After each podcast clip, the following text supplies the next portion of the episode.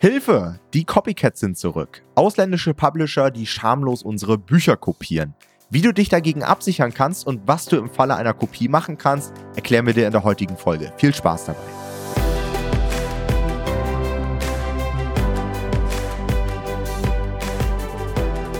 Hallo und herzlich willkommen zu einer neuen Folge des Verlagsniveau Podcasts und heute soll es einmal um die Copycats gehen, denn die sind wieder zurück.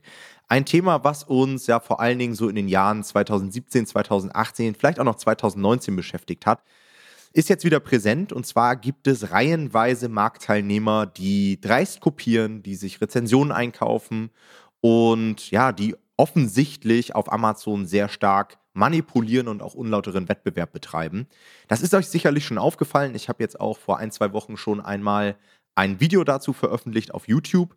Und wir haben uns dafür entschieden, diese Folge heute nochmal aufzunehmen, um euch einfach so ein paar Tipps zu geben, wie ihr euer KDP-Business dagegen absichern könnt und welche Möglichkeiten ihr habt, falls sowas mal wirklich passiert. Also, dass ihr quasi kopiert werdet was kann man da machen? Soll man diese Bücher melden? Kann man vielleicht selbst an seinem Listing irgendwas ändern?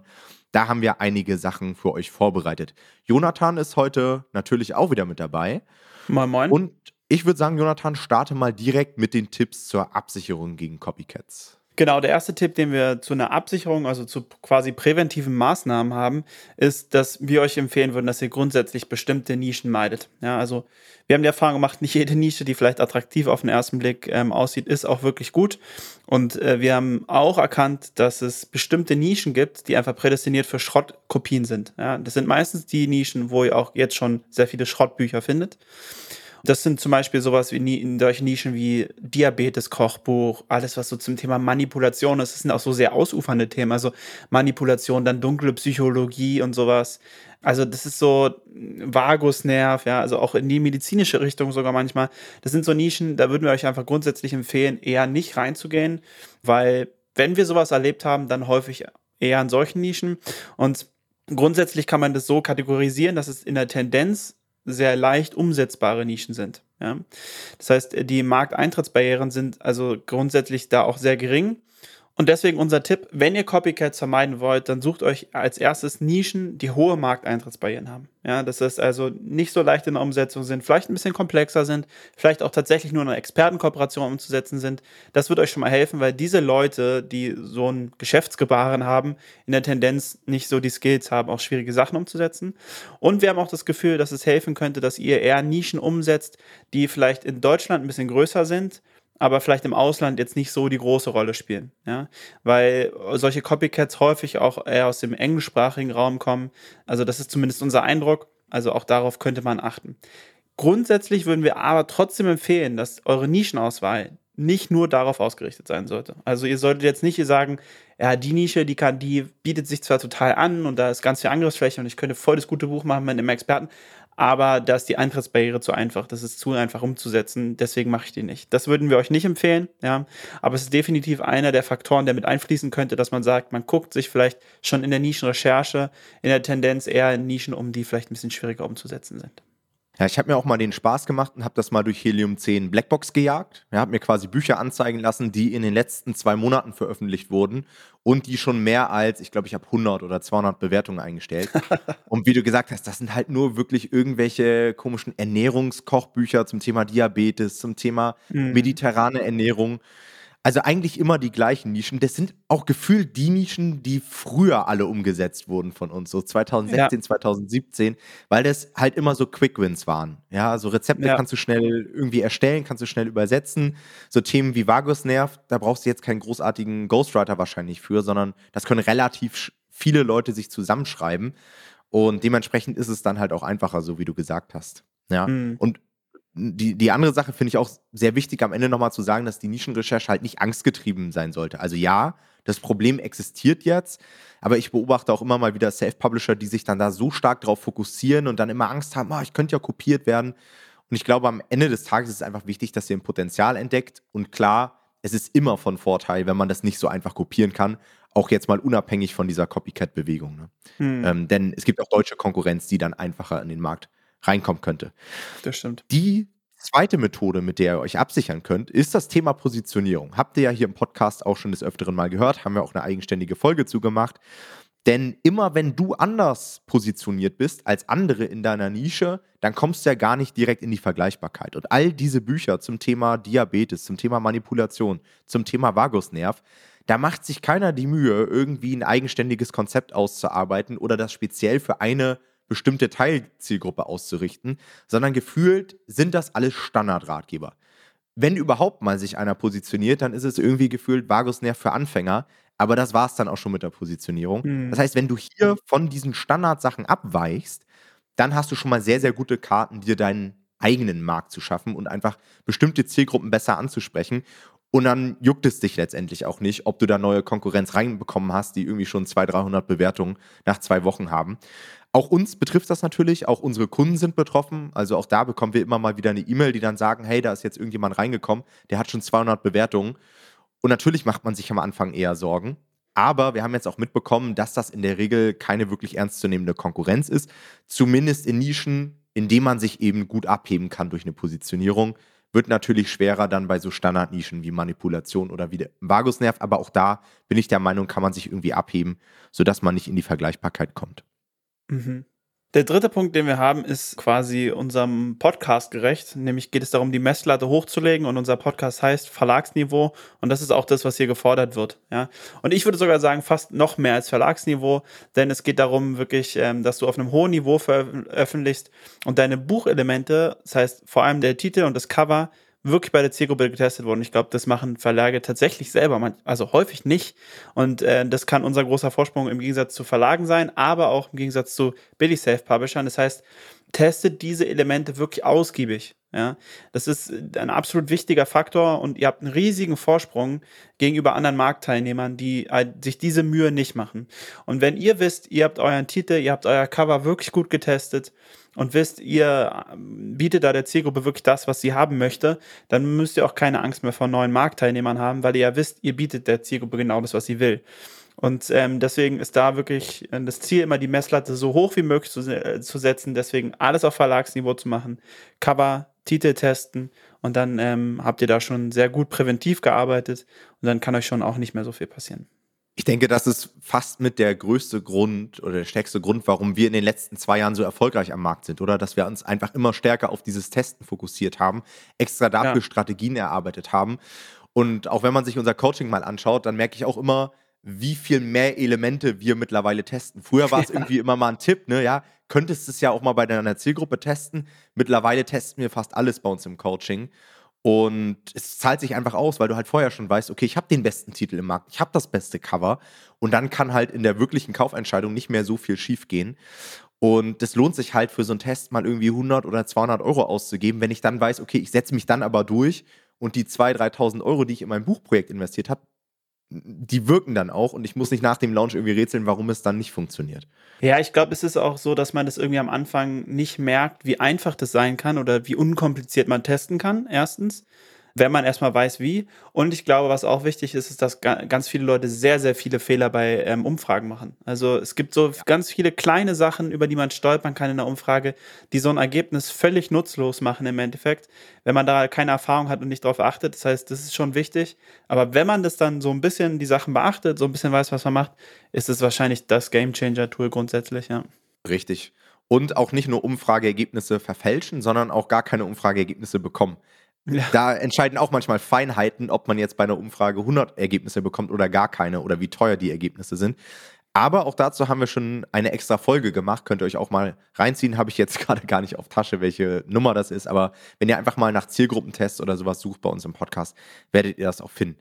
Ja, was soll man denn jetzt tun, wenn man kopiert wurde? Ja, das gibt es ja jetzt immer häufiger den Fall, dass man vielleicht merkt, okay, da ist jetzt ein neuer Marktteilnehmer in meiner Nische und der macht mir wirklich Konkurrenz und der ist meinem Buch sehr, sehr ähnlich.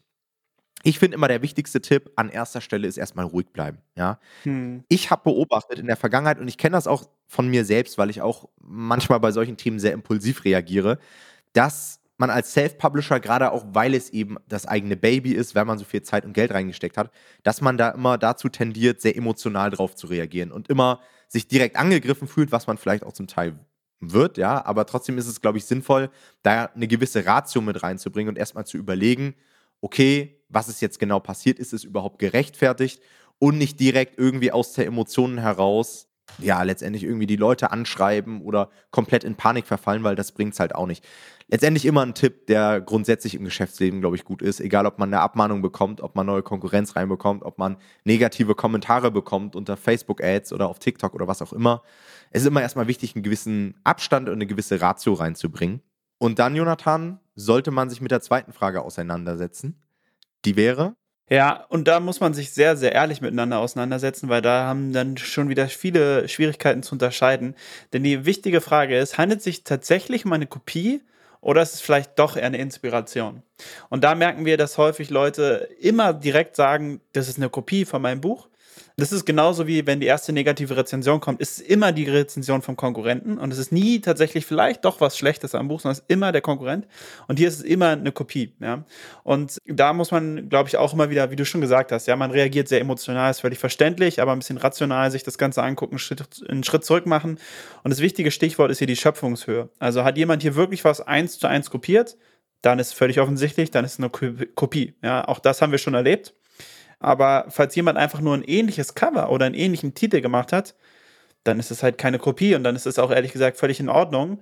Und dann lohnen sich Aktionen unserer Erfahrung nach tatsächlich eher nicht. Also dann ist alles hier eher wirklich verschwendete Liebesmühe, wenn man da jetzt Zeit reinsteckt, um dagegen irgendwas irgendwie vorzugehen, weil man wahrscheinlich, und das ist halt immer die wichtige Frage, wenn es am Ende des Tages irgendwo vor Gericht gehen würde, würde man nirgendwo Recht bekommen in dem Fall. Das heißt, man hat gar nicht so den ultimativen Trumpf in der Hand. Wenn ihr jetzt jemand eine 1 zu 1 Kopie macht und du weißt, jeder Richter würde sehen, dass es eine 1 zu 1 Kopie ist und würde es auch so bewerten, dann hat man ja den Trumpf in der Hand. Dann kann man natürlich auch irgendwie dagegen vorgehen. Aber ganz oft stellen wir fest, es ist einfach neue Konkurrenz in die Nische gekommen. Und das ist am Anfang sehr frustrierend. Man muss irgendwie lernen, damit umzugehen. Aber es ist deswegen keine Copycat und ähm, man wird lernen, damit zu leben. Ja. Ja, wir können vielleicht hier zum Verständnis auch nochmal ein, zwei Beispiele geben. Also zum Beispiel, was jetzt keine Kopie wäre, ist, wenn jemand die gleiche Positionierung nimmt, das gleiche Konzept. Das ist zwar auch immer ärgerlich, weil man hat ja auch in so eine Konzeptentwicklung einiges an Arbeit reingesteckt, vielleicht auch viel getestet, entscheidet sich dann dafür, ein, keine Ahnung, in einem bestimmten Bereich ein spezielles Konzept umzusetzen und dann kommt jemand, der macht genau das gleiche nach, ist halt nicht schützenswert. Oder jetzt hatten wir vor kurzem auch das Beispiel, dass jemanden ähm, relativ ähnliches Cover gemacht hat, mit einer gleichen Figur im Kinderbuchmarkt. Aber so eine Figur ist halt nicht schützenswert. Ja, also nur, sie ist nur schützenswert, wenn sie wirklich eins zu eins übernommen wurde. Aber wenn es einfach ein anderer Illustrationsstil ist, wenn die Figur einen anderen Namen hat, also nicht Heiko der Hai heißt, sondern irgendwie Hermann der Hai und komplett anders aussieht auf dem Cover, dann ist es leider nicht schützenswert. Auch wenn man natürlich schon sagen könnte, hey, die Idee würde irgendwie kopiert, aber die Ideen haben eben häufig nicht diese Schöpfungshöhe.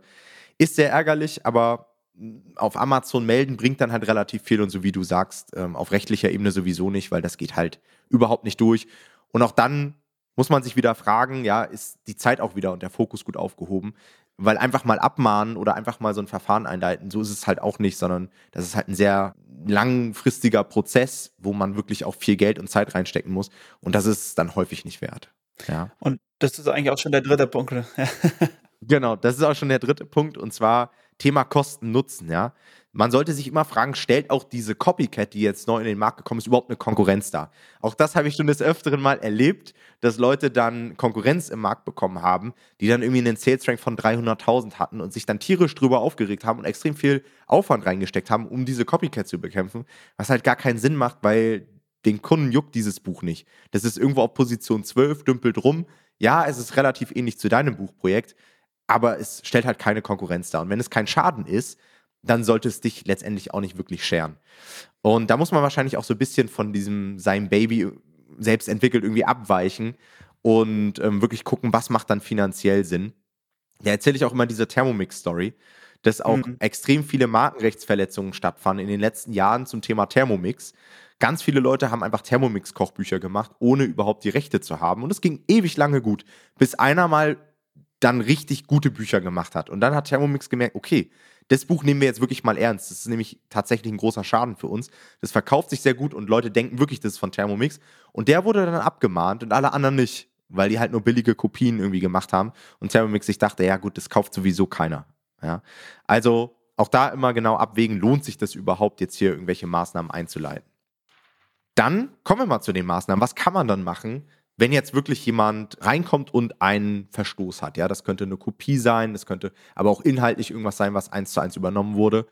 Ich würde sagen, im ersten Schritt würde ich das Ganze immer erstmal Amazon melden. Ich glaube, das ist der sinnvollste Weg, bevor man jetzt irgendwie zu einem Anwalt geht oder so, dass man erst einmal versucht, Amazon darüber zu informieren. Amazon selbst hat da eine Funktion, die nennt sich Mitteilung an Amazon.de über eine Rechtsverletzung. Das findet ihr, wenn ihr einfach mal ähm, unter www.amazon.de slash report slash infringement geht. Infringement schreibt man übrigens I-N-F-R-I-N-G-E-M-E-N-T. Schweres Wort oder ihr könnt einfach mal Mitteilungen an Amazon über Rechtsverletzungen bei Google eingeben. Ich vermute mal, dass dann die Hilfeseite auch aufpoppt. Und da kann man eben einen solchen Verstoß melden, sollte das dann auch genau begründen. Ich glaube, man hat sogar die Möglichkeit, einen Screenshot oder sowas hochzuladen. Mhm. Also ihr habt diverse Möglichkeiten, dort auch Nachweise einzureichen. Und das kann durchaus zum Erfolg führen. Also gerade letzte Woche hatten wir wieder einen Fall, ähm, da hat jemand genau diese Vorgehensweise genutzt, weil eben etwas eins zu eins kopiert wurde und ein paar Tage später war das Buch dann vom Markt und die Sache hatte sich geklärt. Es kann auch durchaus sein, dass Amazon erstmal sagt, hey, da ist irgendwie kein Verstoß oder was auch immer. Wieder unsere Faustregel, ja, bei Amazon immer hartnäckig bleiben. Wenn ihr erstmal eine Absage bekommt, kann es durchaus sein, dass nach der zweiten oder dritten E-Mail dann doch mal ein anderer Mitarbeiter da am, am Telefon ist, wollte ich gerade sagen, am Chat ist und tatsächlich dann Maßnahmen eingeleitet werden.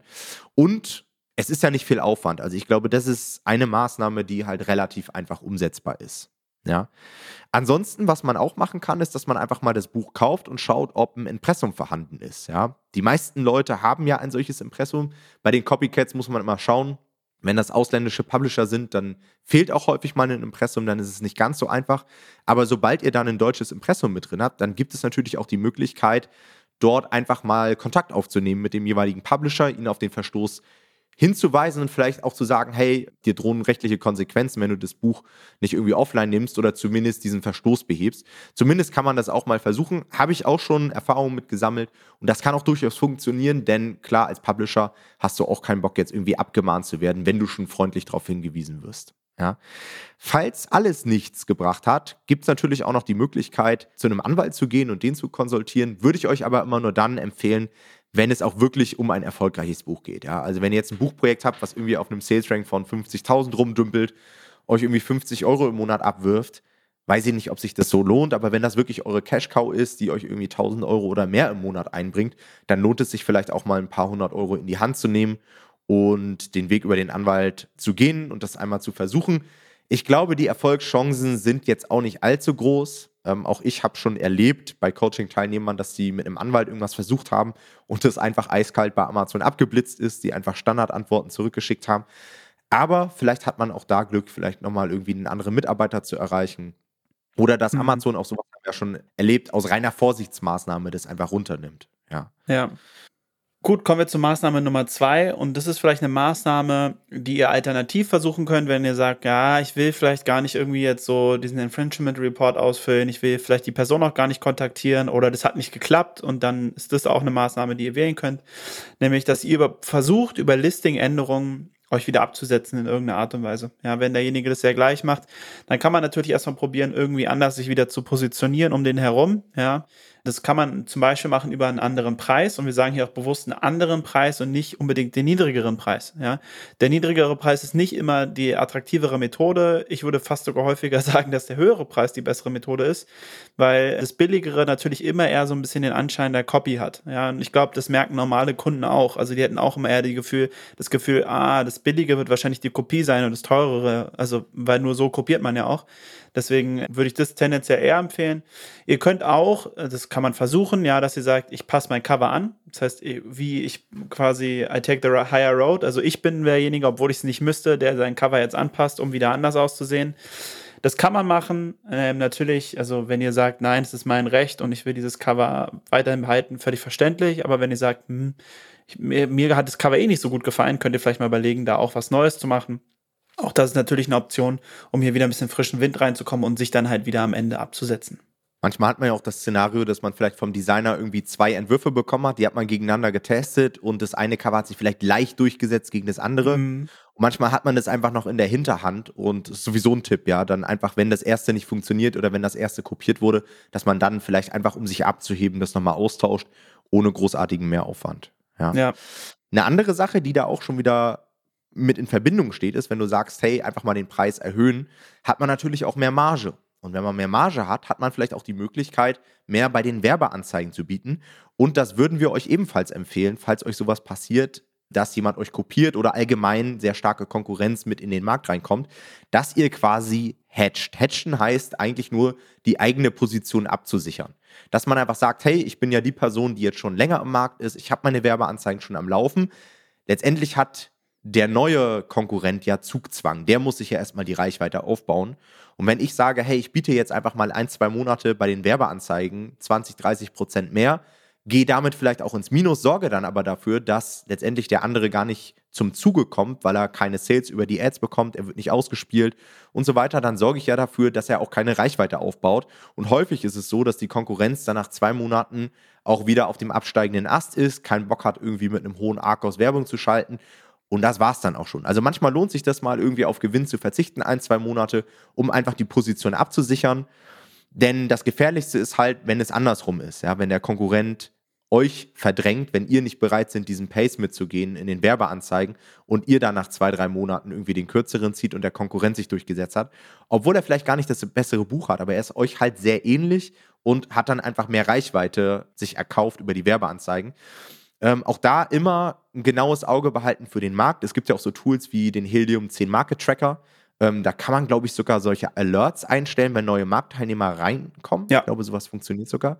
Kann sich auch lohnen, dass man einfach in manchen Nischen, gerade bei den Cash-Cows, immer mal ein Auge drauf wirft, wer da so Neues reinkommt und dann dementsprechend auch die Advertising-Strategien anpasst. Ja, was du nicht machen solltest, um das Ganze mal abzurunden, ist die Konkurrenz negativ zu bewerten. Ich glaube, das sollte einleuchten. Auch das ist unlauterer Wettbewerb. Ich weiß, es ist immer sehr ärgerlich und man regt sich auf und man tendiert auch dazu, irgendwie so Rache zu nehmen oder der Konkurrenz auch ans Bein zu pinkeln. Aber es bringt nichts, Leute, ja. Also lasst es lieber gleich sein. Und häufig gerade bei dem Copycat-Phänomen, was wir aktuell sehen, ist es sowieso so, dass sie 200, 300 Bewertungen haben und da juckt es nicht, ob die jetzt zwei negative mehr oder weniger haben. Ich mhm. glaube, diese Leute muss man mit anderen Waffen schlagen, die, die wir jetzt eben in der Folge schon genannt haben.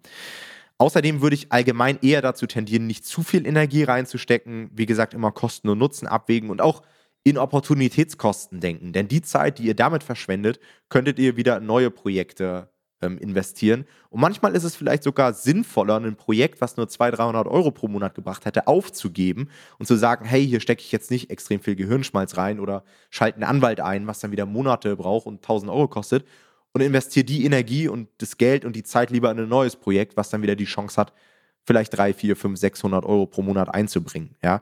Plus, es ist halt auch immer so eine Sache, sich permanent mit Negativität auseinanderzusetzen. Also ich weiß nicht, wie euch das geht, mhm. aber ich versuche in meinem Geschäftsalltag möglichst viel Negativität aus dem Weg zu gehen. Ich befasse mich sehr wenig mit meiner Konkurrenz und fokussiere mich lieber auf mein eigenes Business, ähm, weil man sich da auch sehr, sehr schnell reinsteigern kann. Und viele Dinge wirst du sowieso nicht ändern können. Also es bringt nicht, sich darüber aufzuregen, dass die alle hunderte Bewertungen kaufen, denn du hast keinen Einfluss darauf. Klar, du kannst melden und du kannst vielleicht auch ein bisschen irgendwie öffentlich darauf hinweisen, aber viel mehr können wir leider nicht machen. Und da ist jetzt Amazon mehr oder weniger im Zugzwang, gegen die allgemeine Manipulation irgendwie vorzugehen. Alright, ich denke mal, das sind so die wesentlichsten Punkte, wenn es darum geht, sich gegen Copycats abzusichern und im Worst Case richtig zu reagieren.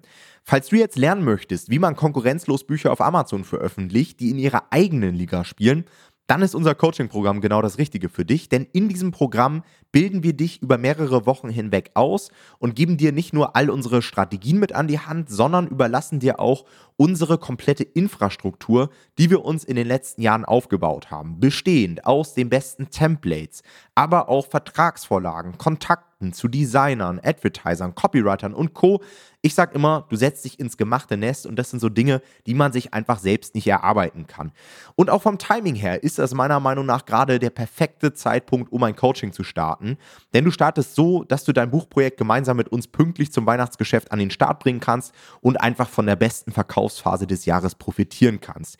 Daher buch dir jetzt ein kostenloses Beratungsgespräch unter nomad-publishing.de slash Termin und dann können wir gemeinsam mit dir einmal alles durchgehen und schauen, ob ein Coaching für dich Sinn ergibt oder eben nicht. Wir freuen uns auf dich. Dir noch einen schönen Tag. Bis dann. Ciao, ciao.